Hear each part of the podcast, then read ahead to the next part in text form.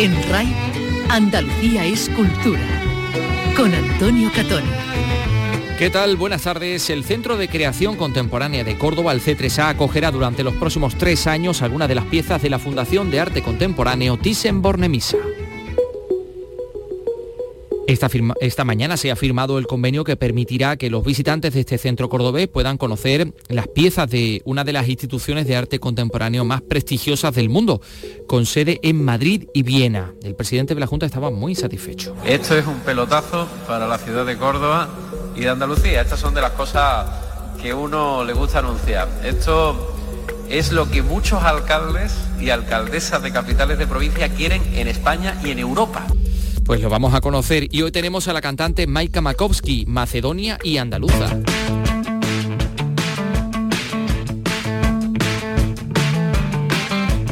Carlos López, buenas tardes. Buenas tardes. Esta noche actúa en el López de Vega de Sevilla para presentar su último disco MKMK, un trabajo prepandémico que recupera el sonido más original y de raíz del rock en directo.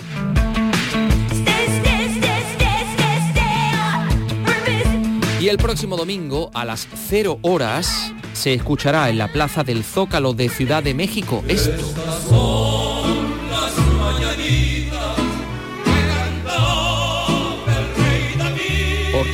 Será el Día de la Virgen de Guadalupe, una iconografía envuelta en halo de misterio que está muy presente en Andalucía, con más de 500 representaciones y que vamos a conocer junto al historiador Francisco Monte. Francisco, ¿qué tal? Buenas tardes. ¿Qué hay? Buenas tardes, Antonio. Mm, hablamos de la representación de la Virgen de Guadalupe de México. Aquí encontramos más rasgos de una Virgen católica cristiana, pero también encontramos rasgos de una diosa azteca, ¿no?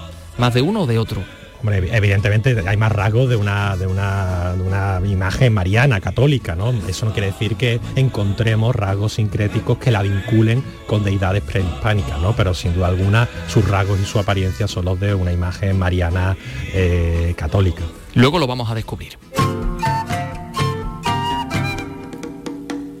Además les vamos a contar cómo son los restos de ese hombre eh, que fue crucificado en lo que hoy llamamos Inglaterra, donde han aparecido. Eh, estamos hablando de quien fuera seguramente un esclavo que sufrió este tormento en los primeros siglos de nuestra era y la prueba de ello está en su talón, que aparece atravesado por un clavo de hierro.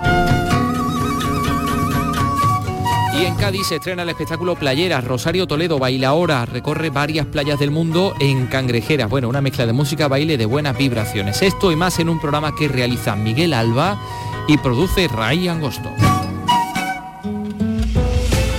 Andalucía es cultura, con Antonio Catoni.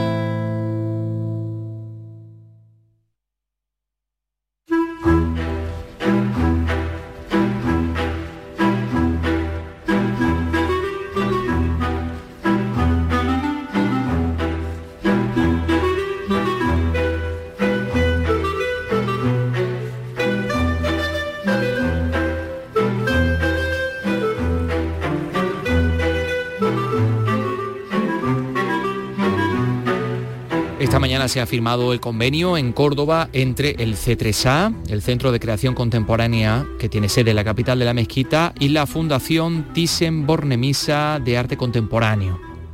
¿El convenio para qué?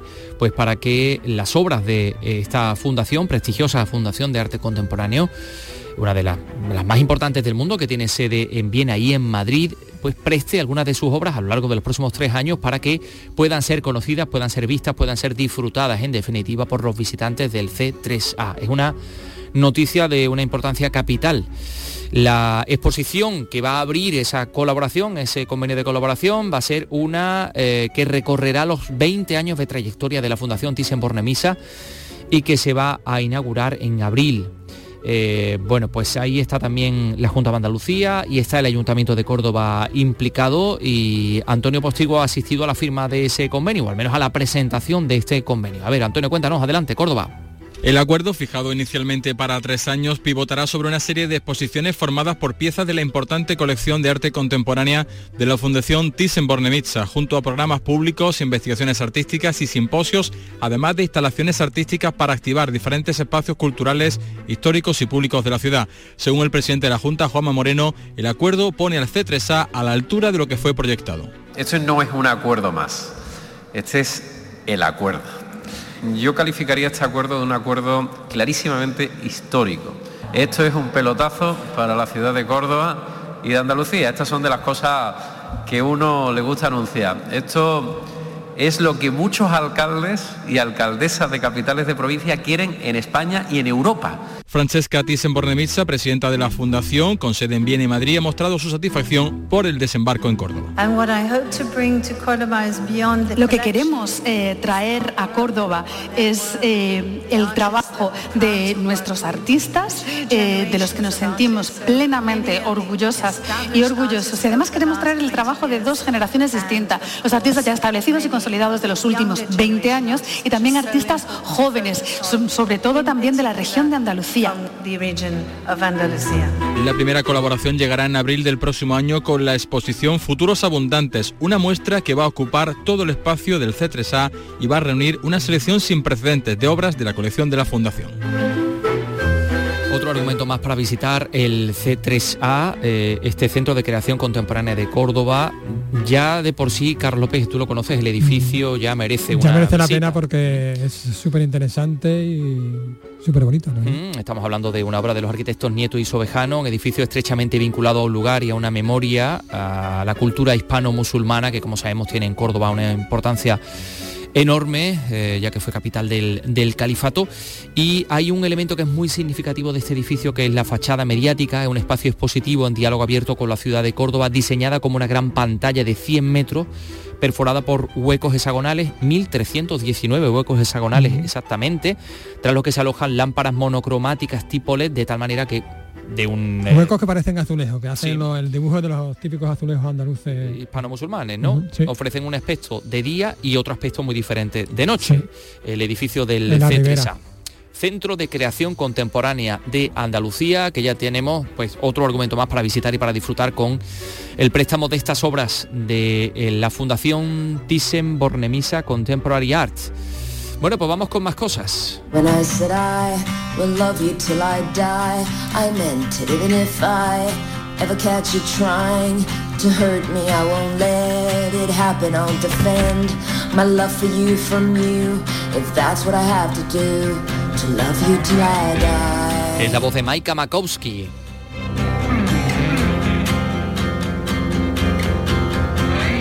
I el Teatro López de Vega de Sevilla se va a llenar esta noche de, la, de su energía, de la energía de su rock, porque va a presentar su último disco. Carlos, tú has podido hablar con ella. Bueno, canta en inglés, pero es de Mallorca y además de origen andaluz. Eso parece, eso parece. Se, se trata este último álbum de MKMK, es el título, así se llama. Es un trabajo de esta mallorquina, como dices tú, de sangre macedonia y andaluza, un trabajo prepandémico que recupera, bueno, pues ya lo estamos escuchando, el sonido pues más original y más de raíz del rock en directo. De hecho, está confeccionado para disfrutarlo con una banda cara a cara, como debe, como debe ser. Pero vamos a hablar ya con ella. Hola, Maika, buenas tardes. Buenas tardes. MK, MK, ¿por qué ese nombre? MK es el, un poco las iniciales de mi nombre abreviado, Maika Makovsky y es algo que he llevado en la correa de la guitarra desde hace un montón de años, pero este era el disco para, para llamarlo así. Eh, para mí es una manera de despersonalizar el nombre y, de alguna manera regalárselo a la banda, al público, a la experiencia ¿no? de, un disco así de, enérgico. ¿Es una vuelta a los orígenes? Un poco sí, la verdad. Eh, es verdad que yo empecé con una acústica, no con una eléctrica, pero mi primer disco ya, era un disco muy, muy rockero y, a pesar de que mucha gente no lo escuchó, ni, está ni está por ahí colgado en las redes, pues sí, sí, sí era un disco más, más parecido a este que por ejemplo el anterior. Bueno, de hecho, eh, te has ido a grabarlo a, Tucson, ¿no? A Arizona, si no me equivoco, ¿no? Un poco volviendo a esos orígenes, ¿no? Pues me fui para allá antes de la pandemia y luego nos cayó el chaparrón, pero la verdad es que fue, fue una buena experiencia. Mm. ¿Es un disco para disfrutarlo como esta noche en directo con la banda? ¿Sentía, digamos, la necesidad esta de, la proximidad con el público? Sí, absolutamente sí. Eh, la verdad es que es un disco que está funcionando muy bien tanto en salas como en festivales, que mis trabajos anteriores, al ser más sutiles, no, eh, pues querían de unos lugares más concretos, pues o teatro, o sala más pequeña, o... Pero no, eh, en este caso, pues ya veréis, la banda es maravillosa, es un show hiperpotente y, y bueno, bueno, yo además muy contenta porque Sevilla está en mi ADN. Bueno, a pesar de que no me parezca por el, por el apellido. Tienes esa energía por también. Mi abuela. Por tu abuela, ah. Mi abuela, sí, sí, sí. Pues me acordaba de, cómo me hablaba de la primera vez que vio Sevilla, porque ella era de, Sevilla ciudad, porque ella era de, nació en, en, Herrera, luego se fue al Rubio, y me hablaba con, se le encendían los ojos, me decía, ay, qué bonita es Sevilla. sí que hay una cosa que me legó mi abuela, y que yo creo que está presente siempre en mi música.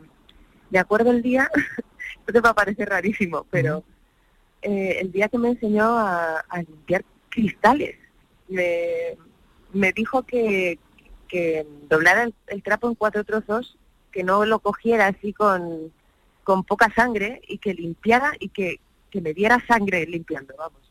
Y yo creo que eso del, del garbo, de hacer las cosas con, con energía, pues se me ha quedado ahí por ella.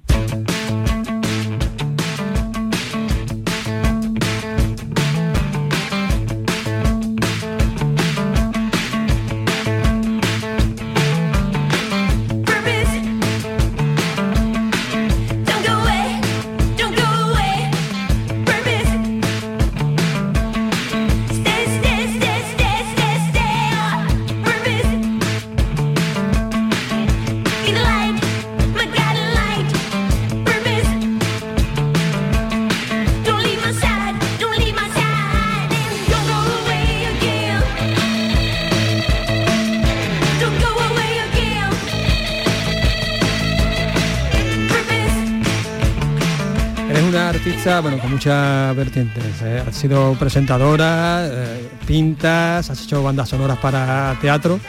Ahora vienes al, López de Vega, que bueno, que es un icono dentro del teatro de, Sevilla, pero ¿tú cómo disfrutas más? ¿Disfrutas con tu música? ¿Disfrutas presentando? Pues para mí en mi profesión lo más placentero es, cuando, es escribir, por un lado, y por otro lado los, los conciertos, las noches en las que la energía se enchufa algo especial, no sabría decirte el qué, y, el público y la banda y todo rebota en una especie de, no sé, de círculo que no deja de crecer y, para mí eso es muy, muy especial y, y esas dos cosas hacen que valga todo la pena. Maika, un círculo en el que, bueno, de hecho cambiáis de posición, ¿no? De, incluso de instrumento, ¿no? No estás siempre en el centro de, de la banda, ¿no? En este show. ¿No? De hecho, empiezo el concierto y acabo el concierto en, en, la esquina del escenario. Y bueno, siempre supongo que al final lo que lo que venimos a decir es que la música es lo que más lo que más importa y luego pasárnoslo súper bien porque te puedes imaginar que, que, es mucho más divertido ir jugando con todos los instrumentos que, que quedarse en uno solo. Y yo creo que el público también lo pasa muy bien con ese movimiento. Bueno, pues recordamos esta noche MK, MK, Maika Makowski, este directo potente de raíz, que va a llenar de rock, pero de rock de verdad, el Teatro López de Vega. Muchísimas gracias por atendernos, Maika. Gracias a vosotros. Hasta luego.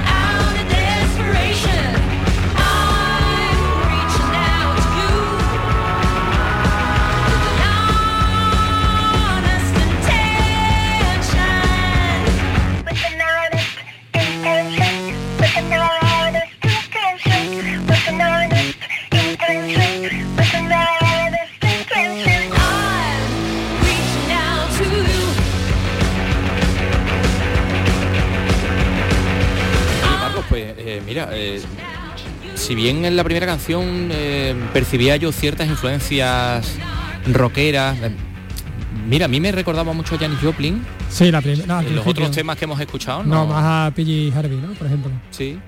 Sí, sí, bueno, muchísimo más. Sí, sí, sí, es verdad, Carlos.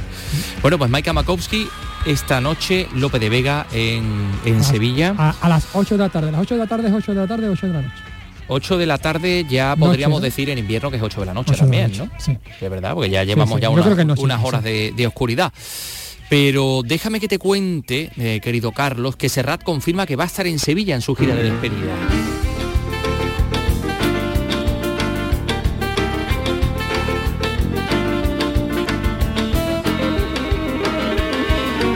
Pues sí, en esa gira que se llama El vicio de cantar, que va a comenzar en Nueva York el 27 de abril y acabará en Barcelona el 23 de diciembre.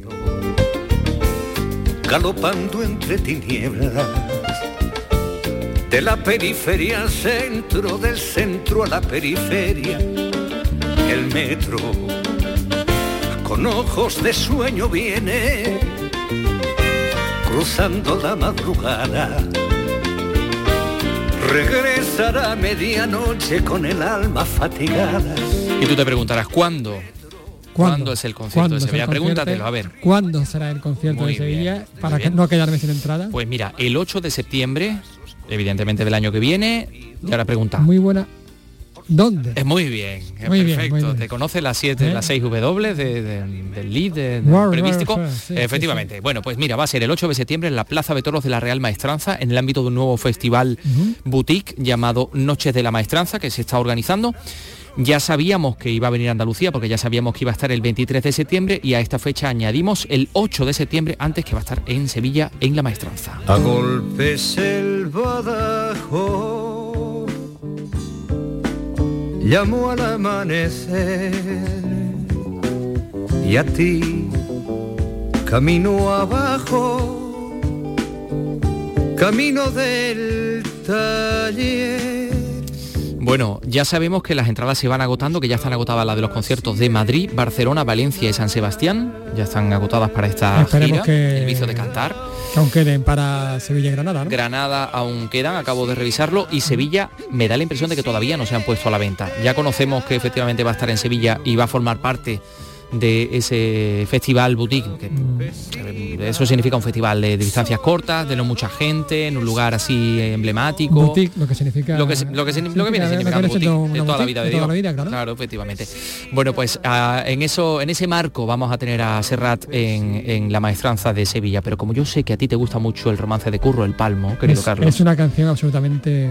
Pues aquí lo tienes. La vida y la muerte bordada en la boca Tenía Merceditas, la del guardarropa, la del guardarropa del tablao del lacio, un gitano falso ex bufón de palacio, alcahuete noble que al oír los tiros recogió sus capas y se pegó el piro, se acabó el jaleo y el racionamiento le llenó el bolsillo y montó este invento.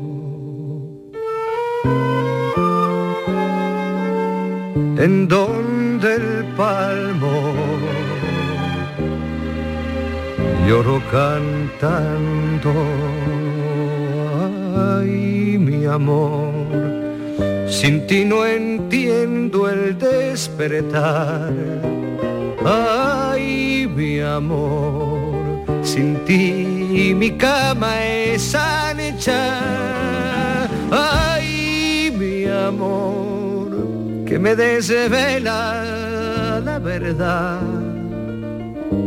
Entre tú y yo la soledad y un manojillo de escarcha. Bueno, son las 3 eh, y casi 20 minutos. Tenemos otros asuntos de los que hablarles en cuestión de segundos. En RAI, Andalucía es cultura. La ciencia, la empresa, la música, el cine, la justicia, la universidad. Andalucía tiene sus propios protagonistas y los puedes conocer en RAI a través de entrevistas en profundidad. En Nocturno, en RAI, encuentros. Los viernes desde las 10 de la noche con Araceli Limón. RAI, Radio Andalucía Información. Andalucía es cultura con Antonio Catoni.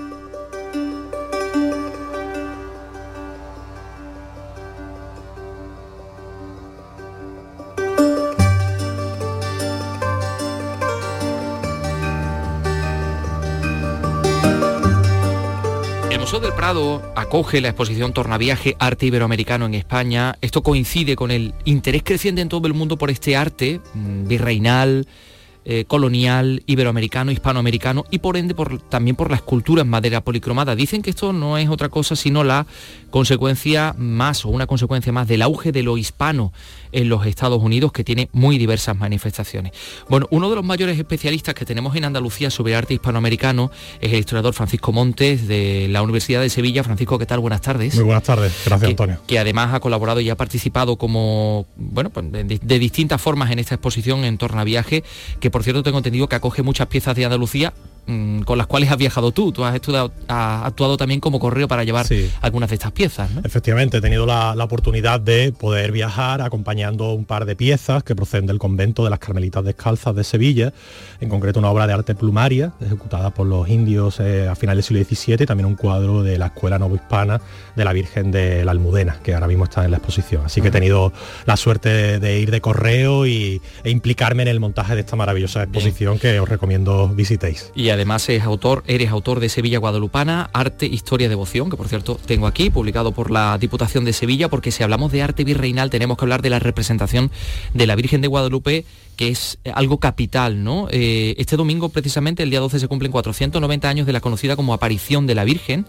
que se va a celebrar todos los años, se hace una gran fiesta ahí en la Plaza del Zócalo de, de, de México.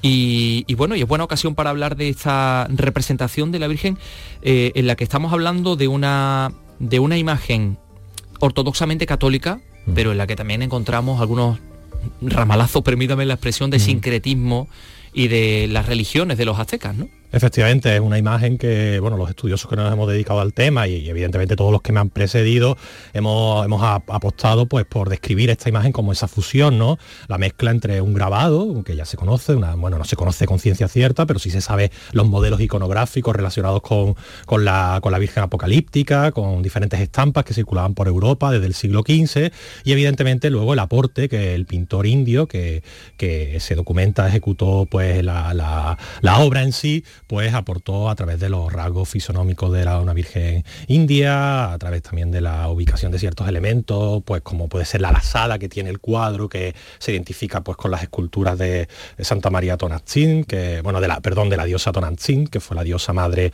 de los aztecas, es decir, hay, hay, hay una mezcla, ¿no? Donde podemos encontrar desde los, referentes europeos a través del grabado, los elementos sincréticos de la propia eh, veneraciones prehispánicas y luego evidentemente asociarla al título de la Virgen extremeña, que es la que llevan los conquistadores y donde se inicia pues todo este, uh -huh. este bagaje ¿no? devocional. No está mal que, que mencionemos aquí la, esa leyenda, esa aparición, el indio Juan Diego, que dice que ha visto una mujer sobre el cerro de Tepeyac, uh -huh. lugar que, donde había un, un, templo, un lugar de veneración a esa diosa azteca, Tonantzin. Uh -huh que eh, supuestamente esa mujer le dice que es la mujer que pisa la serpiente, que en Neguanáhuatl suena algo supuestamente parecido a Guadalupe. Uh -huh.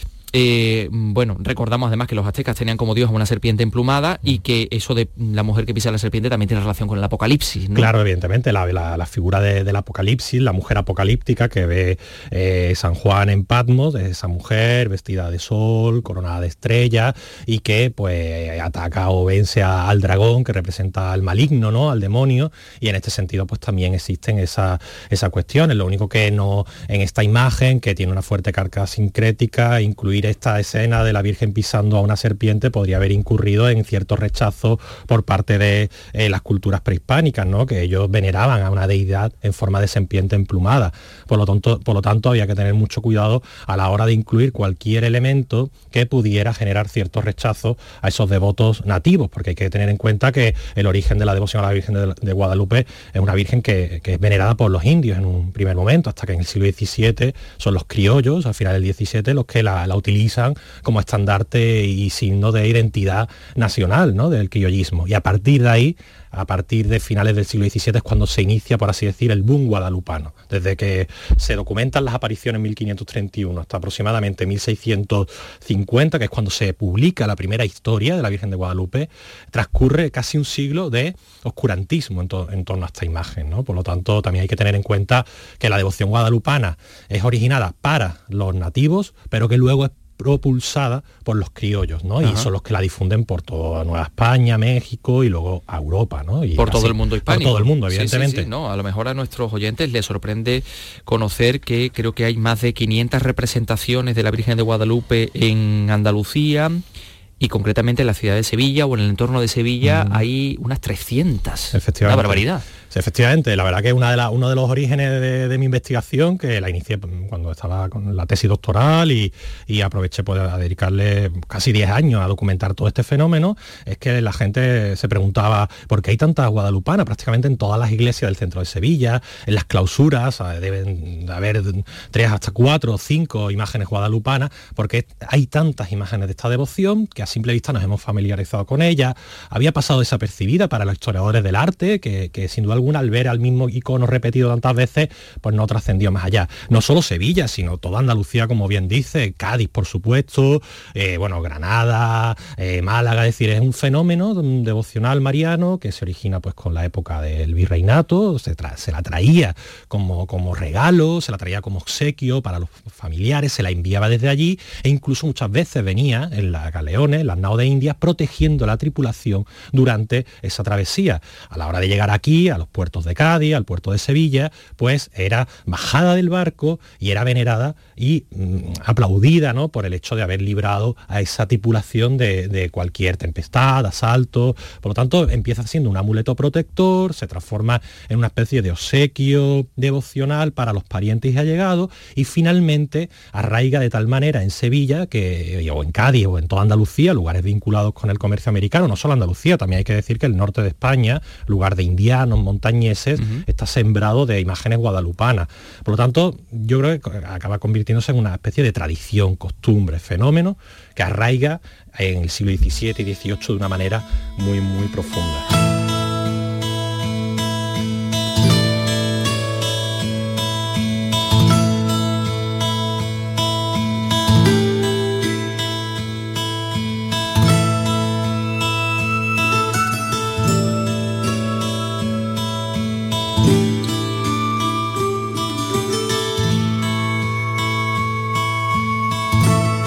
Aquí estamos viendo en el libro Sevilla Guadalupana algunas de estas representaciones que son, son muchas y muy interesantes de una de esta Virgen orante.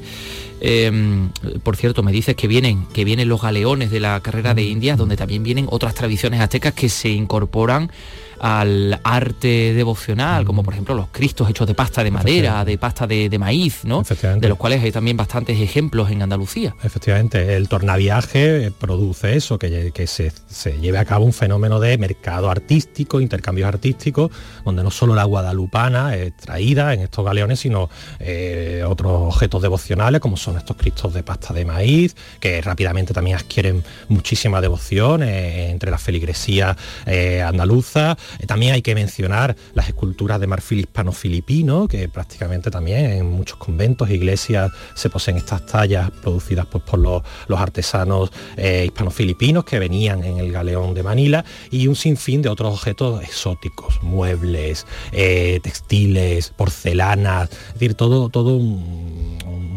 repertorio de, objetos que, sin duda alguna pues transformaron los ambientes domésticos y no solo ambientes domésticos, sino también por los ambientes eclesiásticos eh, peninsulares y andaluces pues en espacios con muchas eh, eh, connotaciones americanas, ¿no? Es decir, era algo habitual, ¿no? Era, no era extraño. Si vemos un inventario de una casa sevillana o gaditana del siglo XVIII, encontramos muchísimos objetos de procedencia americana, pues que se integraron como parte de, estas tradiciones. Mm, hay otra interpretación de la Virgen de Guadalupe que es casi psicoanalítica y permíteme que la, que la saque a relucir porque eh, mm, bueno, hay algunos especialistas que apuntan a la representación de, esta y de otras vírgenes en relación a la sexualidad y a la fertilidad, incluso hablando de que sus formas recuerdan a un sexo femenino, ¿no? A, una vagina, ¿no? No sé si has escuchado esto en alguna ocasión. ¿Qué te parece?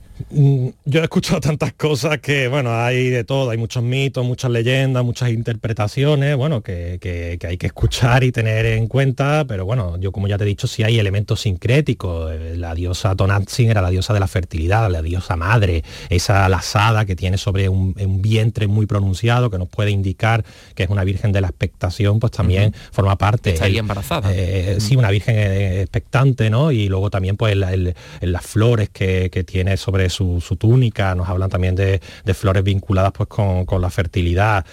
luego también es interesante la forma uterina de la mandorla de nubes en las que se encuentra la Virgen, ¿no? Como creación de Dios Padre, porque hay que tener en cuenta pues que, ateniéndonos a la fe de los creyentes, eh, esta Virgen fue, fue pintada por, obra de Dios, ¿no? De hecho, bueno, me refiero aquí a, mi maestro, al que me ha enseñado prácticamente casi todo de la Virgen de Guadalupe, el profesor Jaime Cuadriello de la Universidad Nacional Autónoma de México, pues que escribió un libro, coordinó un libro eh, que se titulaba El Divino Pintor, porque hay una iconografía en América, aquí yo no he encontrado ninguna, que aparece Dios Padre pintando a la Virgen de Guadalupe, ¿no? utilizando como pigmento las rosas del milagro que cuenta la, leyenda del Tepeyá. Por lo tanto, también podemos entender esa forma uterina en la que la Virgen es concebida eh, por, Dios Padre. ¿no?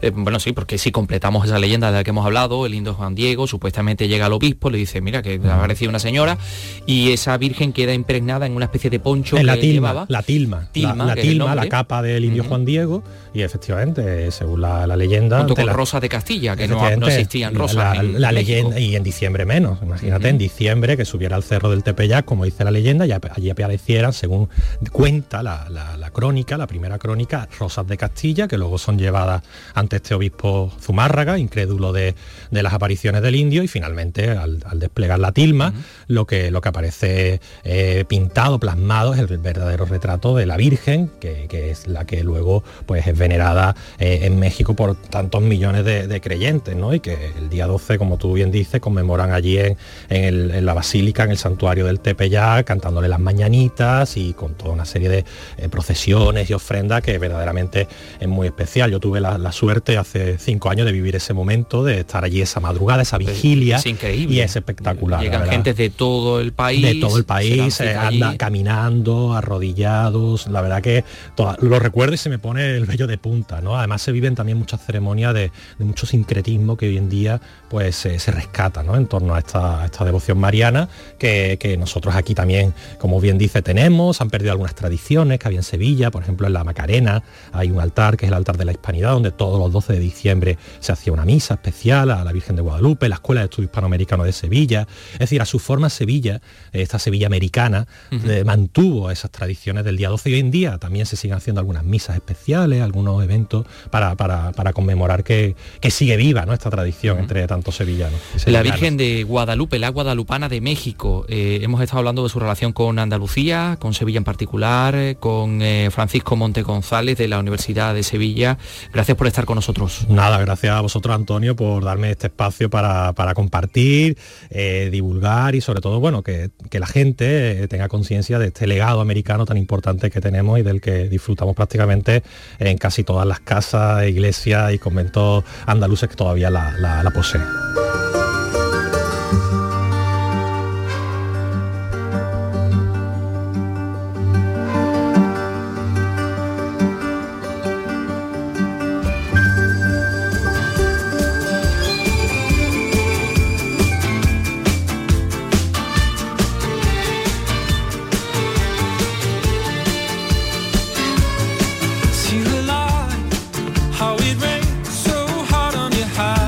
Esa época de la que nos ha hablado Francisco Montes, de la carrera de India, cuando llegaban los, cuadros de, los elementos de, arte y de artesanía virreinal.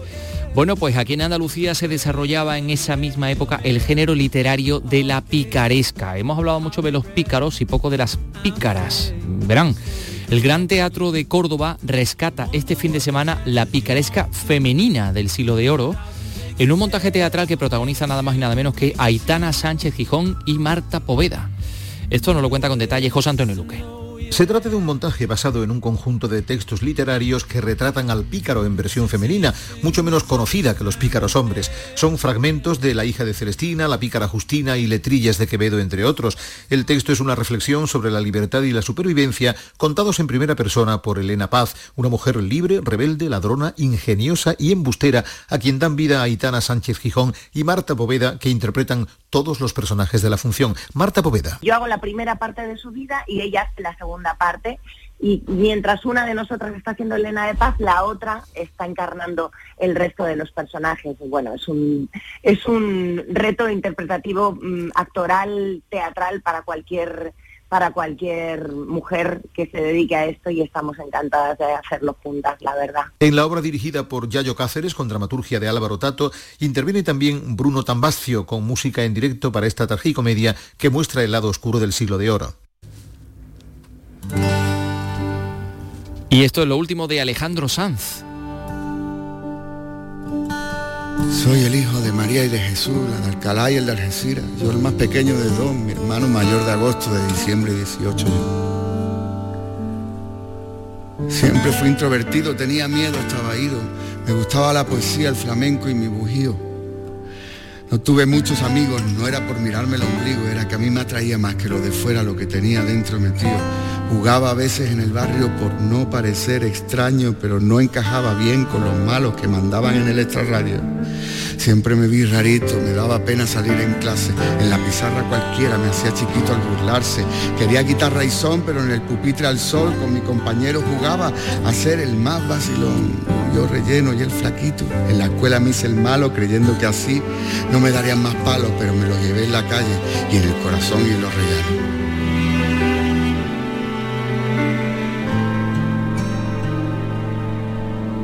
Quería guitarra y son, pero en el pupitre al sol, con mi compañero jugaba a ser el más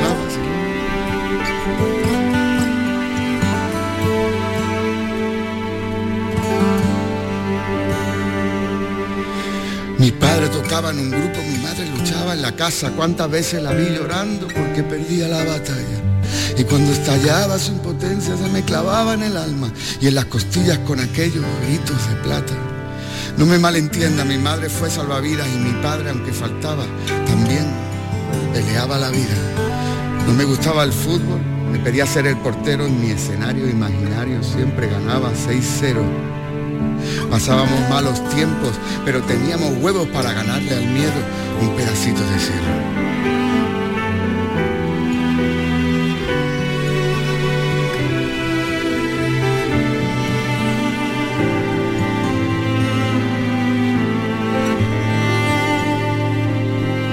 La vida se fijó en mí, empecé a soñar en grande.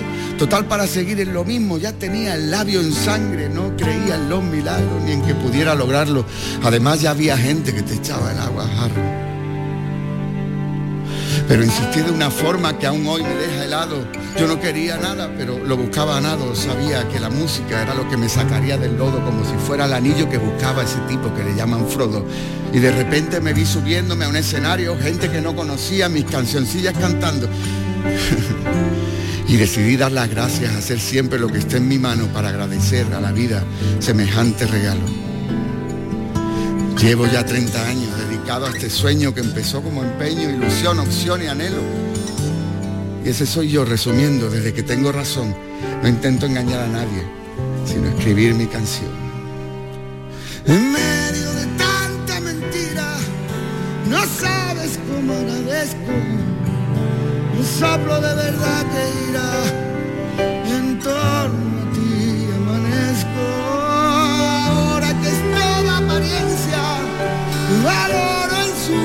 medida lo auténtico de tu presencia en el albor de mi vida.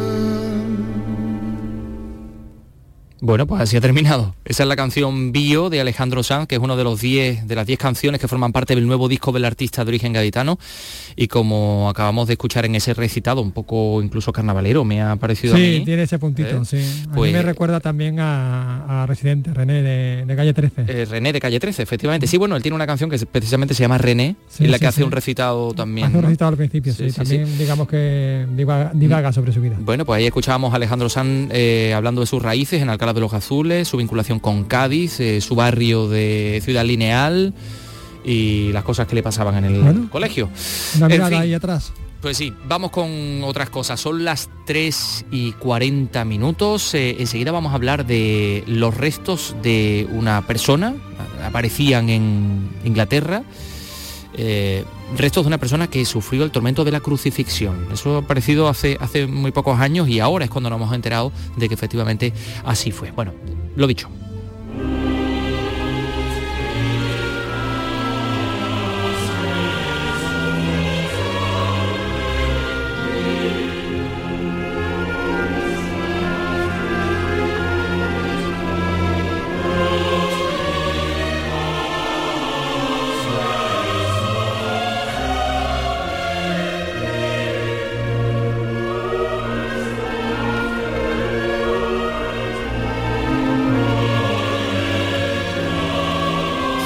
Bueno, estábamos escuchando La Pasión según San Mateo porque vamos a, hablar, entre otras cosas, de la creación de Pierpaolo Pasolini, eh, pero eso será dentro de unos minutos, porque ahora les vamos a, contar que han aparecido los restos que mejor atestiguan hasta el momento la práctica de la crucifixión en el mundo romano. Se han hallado en Inglaterra y la prueba de la crucifixión está exactamente en el talón de esta persona, ha aparecido el esqueleto completo y en el talón de esta persona aparece atravesado por un clavo de hierro. Eh, Carlos, no sé si, a ver, te voy a explicar un poco cómo, según estos restos, sería la crucifixión en el mundo romano.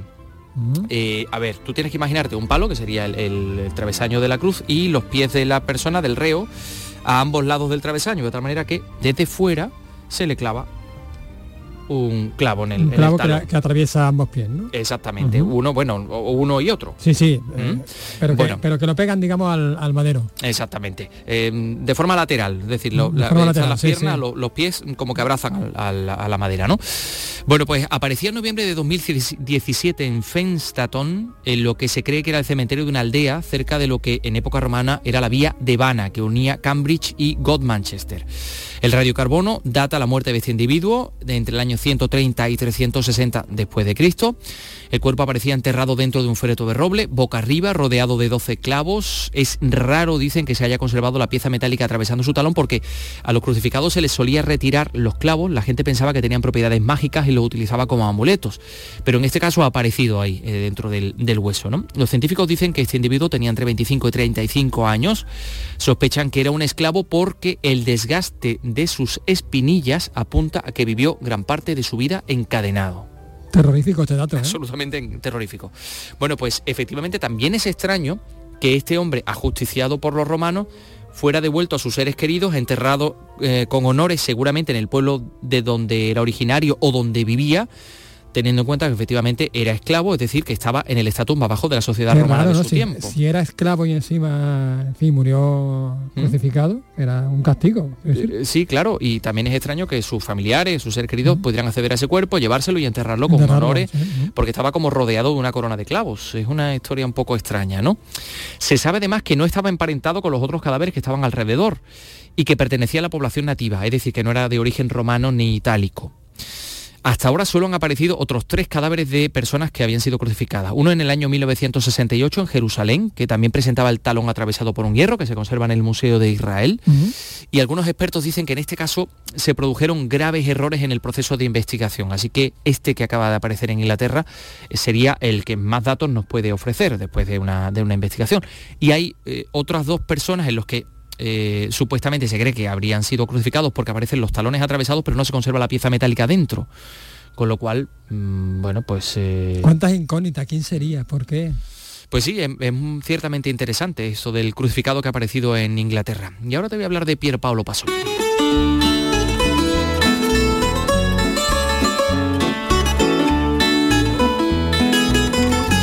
En Roma se preparan para el centenario del nacimiento del director de cine, escritor y artista Pierpaolo Pasolini. Se va a realizar en otoño del año que viene eh, tres grandes exposiciones complementarias en tres lugares de Roma, que es la ciudad donde, donde vivió que aparecía en sus películas y donde, como sabemos, murió asesinado. ¿eh? Eh, la vecina localidad de Ostia.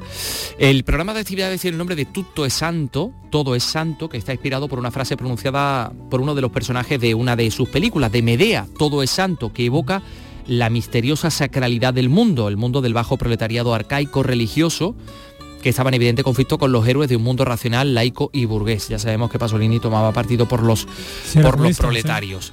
Eh, un recorrido, dicen, que entrelaza disciplina, medios, obras originales, documentos de archivo, según tres diferentes directrices de profundización. En el Palacio de las Exposiciones de Roma está el Pasolini desde una visión radical como poeta y autor. En las Galerías Nacionales de Arte Antigua, la mirada de Pasolini y cómo ha influido en nuestro imaginario visual y en nuestra apreciación de las imágenes a través de lenguajes diversos como la pintura, la fotografía, la escritura o el cine. Y en el Museo del Siglo XXI, eh, también en Roma, los tres museos están en Roma, está la lectura de la, de la obra de Pasolini a través de, de las visiones de artistas contemporáneos y ahí está la voz del artista como acto de protesta y profecía eh, sobre los temas que articulan esta, esta muerta. Bueno, esta muestra, digo. Esto va a ser en otoño del año 2022, en otoño del año que viene, año Pasolini, año del centenario del nacimiento en Bolonia del poeta, del artista, del cineasta, del, escritor, nombre completísimo. Del activista político. Del genio, del, activista político, efectivamente, del genio Pier Paolo Pasolini. Son las 3 y 46.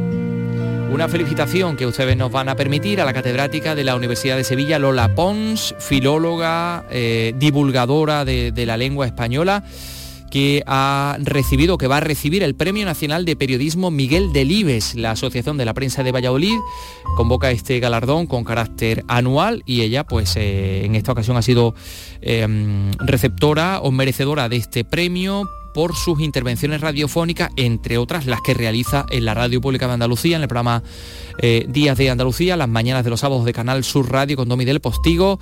Y bueno, pues va a recibir este galardón, 6.000 euros aportados por Unicaja Banco y ha sido elegida entre 17 candidaturas que optaban al mismo.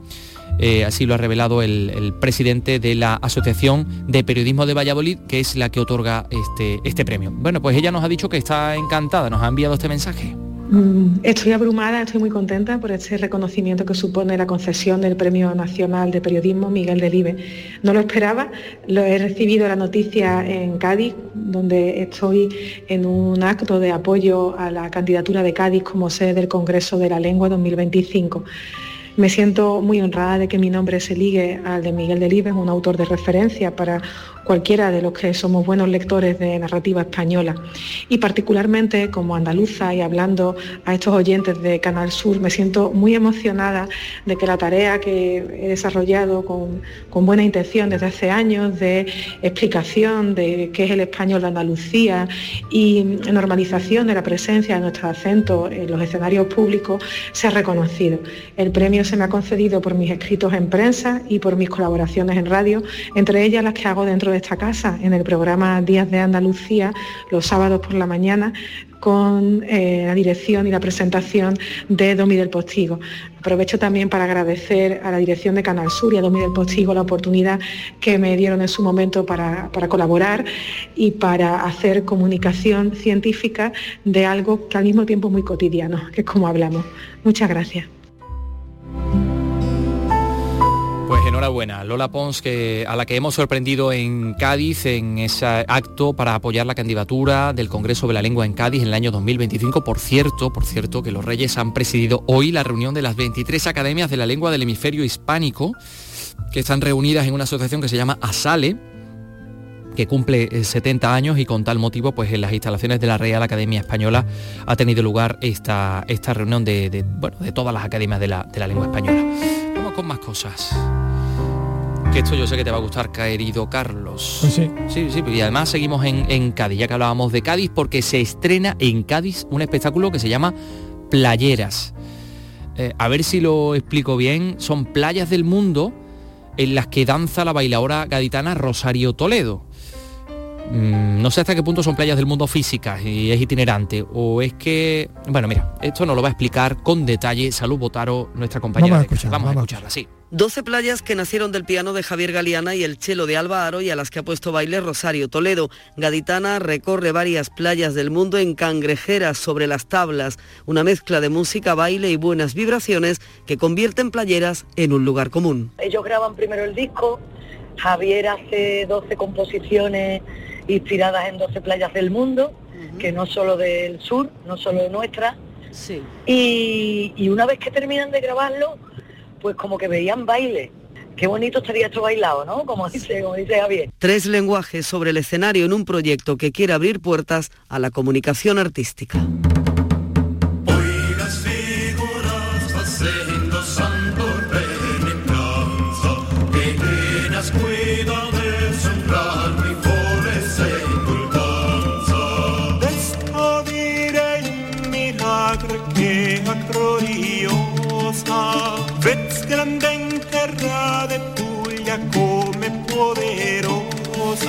Bueno, eh, Carlos es un fan absoluto también de la música medieval Está bailando ahora mismo, ¿eh? y de hecho estaba bailando. eh, con Ryan. Estamos despojándose, despojándose de una serie de velos que no sé Sí. para qué te has traído.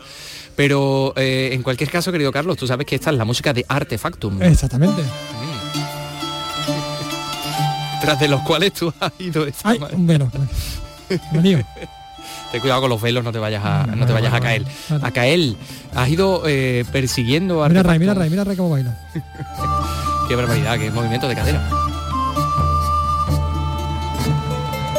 Bueno, esta música de Artefactum está contenida en un concierto que van a ofrecer esta noche en, en la iglesia de San Luis de los Franceses de Sevilla. Exactamente, una iglesia maravillosa, por cierto. por Eh, extraordinariamente barroca, barroquísima.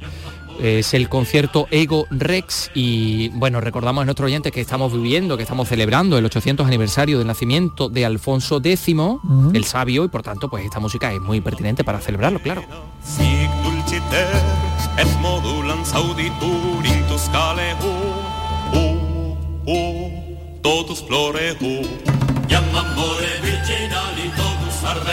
Pero por si fuera poco, eh, hoy por tercer año consecutivo va a haber ciclo de música sefardí. Sí, música sefardí en Huelva, en la sede de la Fundación Cajasol. música podremos Ah, ah, de- Espérate, Sebastián Forero, espérate, espérate, no. Qué ímpetu, ¿no, prisa. Seba? Es que llega Sebastián Forero desde Huelva que, que quiere entrar y contarnos todo informar enseguida. y venga a informar. A ver, a ver, a ver. Vamos a escuchar esta información sobre el ciclo de música sefardí Fundación Cajasol, Huelva, Sebastián Forero. De esta música podremos disfrutar de un folclore de raíces hispánicas que permanece vivo y que se ha ido enriqueciendo con las influencias de diferentes culturas, pero manteniendo a lo largo de sus cinco siglos de existencia el mismo lenguaje. Hoy se subirá al escenario el trío Agadá, una formación musical que reinterpreta cantos y músicas españolas en clave moderna, fusionando instrumentos de la tradición mediterránea con sonoridades de nuestros días. La entrada será libre hasta completar aforo. Actúa en la sala Juan Ramón Jiménez ubicada en la calle Puerto a partir de las 8 de esta tarde.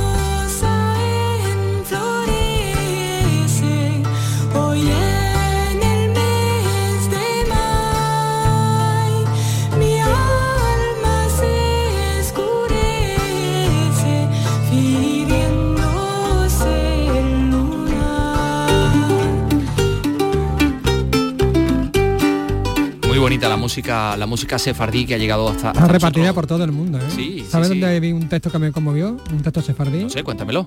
En Auschwitz. En Auschwitz había un texto en ladino, en- Efectivamente. en el español del siglo XV que todavía hablan los lo- sefarditas. Lo recuerdo todavía, ¿eh? Onde murieron hombres, mujeres y criaturas. Onde, como decimos nosotros. Mm. Sí, sí, sí, onde, sí. no donde. Sí, sí, sí, el estremecedor por otra parte. Bueno, pues mira, te voy a hablar de dos, eh, de dos cosas que podemos ver en Andalucía durante estos, estos minutos que tenemos hasta llegar a las 4 de la tarde. Por un lado, el Centro de Arte Contemporáneo de Málaga, ya sabes dónde está, en el, en el antiguo mercado de la Coracha, Sí, sí, junto sí. al cauce del Guadalmedina.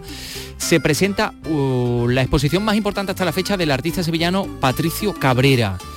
Es una visión por más de una década de este artista. eh, está titulada esta exposición El labrador y el astronauta, comisarada por Fernando Francés. Muestra un recorrido por más de 60 obras, incluyendo lienzos de diversas técnicas y formatos, dibujos, más de 20 obras inéditas realizadas durante este año 2021 que se van a ver por primera vez en el CAC, en el Centro de Arte Contemporáneo de Málaga. Esta exposición, bueno, pues digamos que intenta mm, o nos habla del, eh, dominio del espacio, del color que, Cabrera eh, tiene, que muestra y que hace patente en sus obras, donde destacan elementos como escaleras, como casas de pájaros, paisajes, vegetación, figuras abstractas. Eh, bueno, pues tenemos que decir que Patricio Cabrera es de Gines, de, Sevilla, nació en Gines en el año 1958 y bueno, pues completó su formación en los Estados Unidos, en la Academia de España en Roma y ha expuesto en muchísimos sitios, pero esta es la primera exposición o la exposición más importante que contiene la obra de, de Patricio Cabrera. Y otra em, cosa que merece la pena ver en Nerva, en la localidad natal de Daniel Vázquez Díaz, muy conocido por, por sus frescos, sobre todo por los frescos de la, de la Rábida, bueno, pues se acaba de inaugurar un mural de gran formato que homenajea a la figura del artista. Estamos hablando de una obra del grafitero nubense Víctor Conestilo, considerado uno de los mejores representantes del arte urbano en nuestro país. Qué curioso, ¿no? Sí, sí, sí. Fíjate, un, grafitero homenajeando a un, pintor. El pasado, el pasado y el presente, donde se la sí, es algo bonito. Así que vamos a escuchar a Sonia Vela. El graffiti luce en una fachada junto al Museo de Arte Moderno y Contemporáneo Daniel Vázquez Díaz. Nos muestra al pintor ya mayor con un trazo hiperrealista pero un tratamiento del color muy particular. Víctor con estilo ha querido recoger el espíritu de la pintura del maestro nervense cuando he tratado a, a, Díaz quería darle un, toque actual, un toque vanguardista, que cuando él pintaba pues estaba a la última, ¿no? Lo que él hacía y lo que él trajo de París, ¿no? Entonces pues digo, tengo que darle un toque actual, actual, por eso ese, ese colorido, ese del blanco y negro desde el pasado hasta el presente, del blanco y negro al color, mm, la verdad que, que queda súper contento. Víctor con estilo participa en la Liga Nacional de Grafitis y está entre los 10 primeros artistas de esta competición nacional.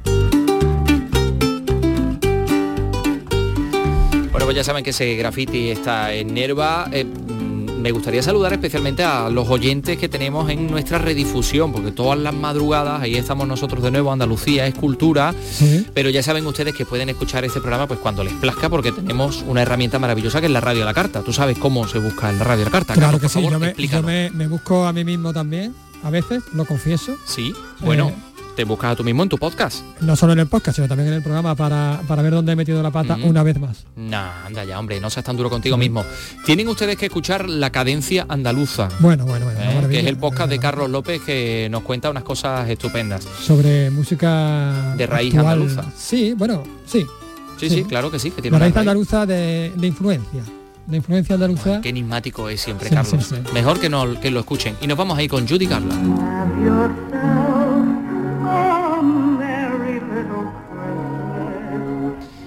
Esta canción compuesta por Hugh Martin y Ralph Blaine en 1944. Eh, Ryan Gosto, ¿qué tal? Muy Bienvenido a esta tu casa. muy buenas, Carlos. ¿Qué, baile te has pegado? nos hemos pegado. Me ha encantado, me ha encantado. Lástima no tener el, móvil, el móvil cerca para haberte grabado y que pasara la posteridad. Pero porque tengo un flow eh, infernal. Sí, sí, Lo que pasa es que ha llenado todo esto. Endiablado, tengo un flow endiablado. Te has cargado un velito. Te has cargado, bueno, no pasa nada, no pasa nada. Vamos ahora, vamos ahora al chino, vamos ahora al chino y compramos otro. Bueno, que vamos a hablar de Yuri Garland. Oh. Está bien.